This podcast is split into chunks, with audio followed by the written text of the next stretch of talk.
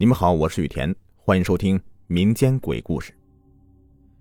其实我对这世上有没有鬼这回事啊，很是好奇，总是想知道一些未能知道的事情。这个呢，也是我的缺点。这么多年以来，我都没有遇到过什么灵异的事情，也没有见过什么诡异的东西。可是有一年呢，是在我命运最不济的那一年。那年我心力交瘁，躲到一个山村里面。跟一个守寡的妇人住在一起。这是一间客家人的祠堂，分上厅、下厅，上下左右都有偏房。妇人的儿女啊，都到外面住去了。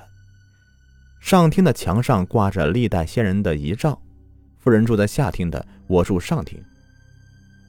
乡村的夜特别的黑，真的是伸手不见五指，安静的令人发冷。无论是白天还是晚上。我都不敢是朝阴暗角落望去，我总感觉就好像有一些诡异的东西在周围游荡似的，稍有动静就会出来把我吓个魂飞魄散。晚上关了灯呢，就不敢睁开，就是怕看到什么东西。有天半夜，被一阵悉悉嗦嗦的声音给吵醒了，就吓得捂着被子抖成一团。过了好一会儿。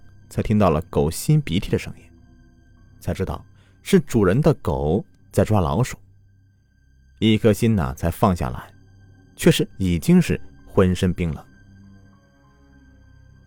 过了有几天啊，我睡得好好的，却不知道什么原因，好像是被某种东西给召唤着，突然在梦中悠悠的醒过来，毫无睡意的睁开眼睛，竟然发现。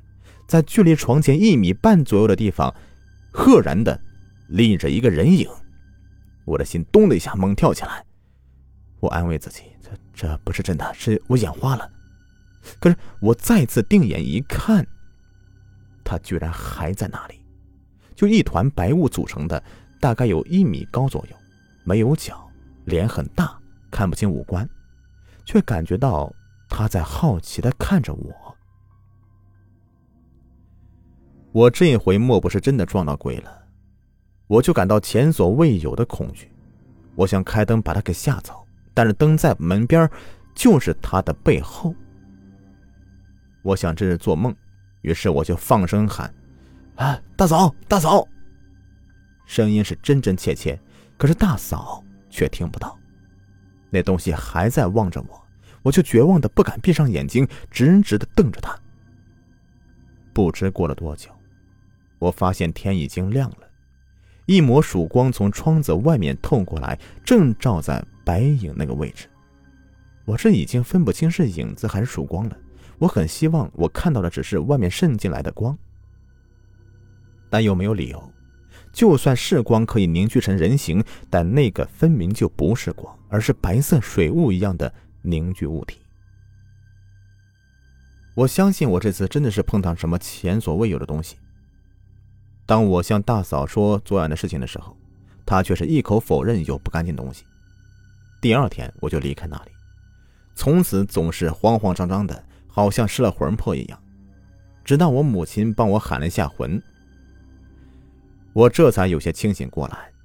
但是那些白影子却成了我心中最大的阴影，这个是我一生中最为恐怖的经历。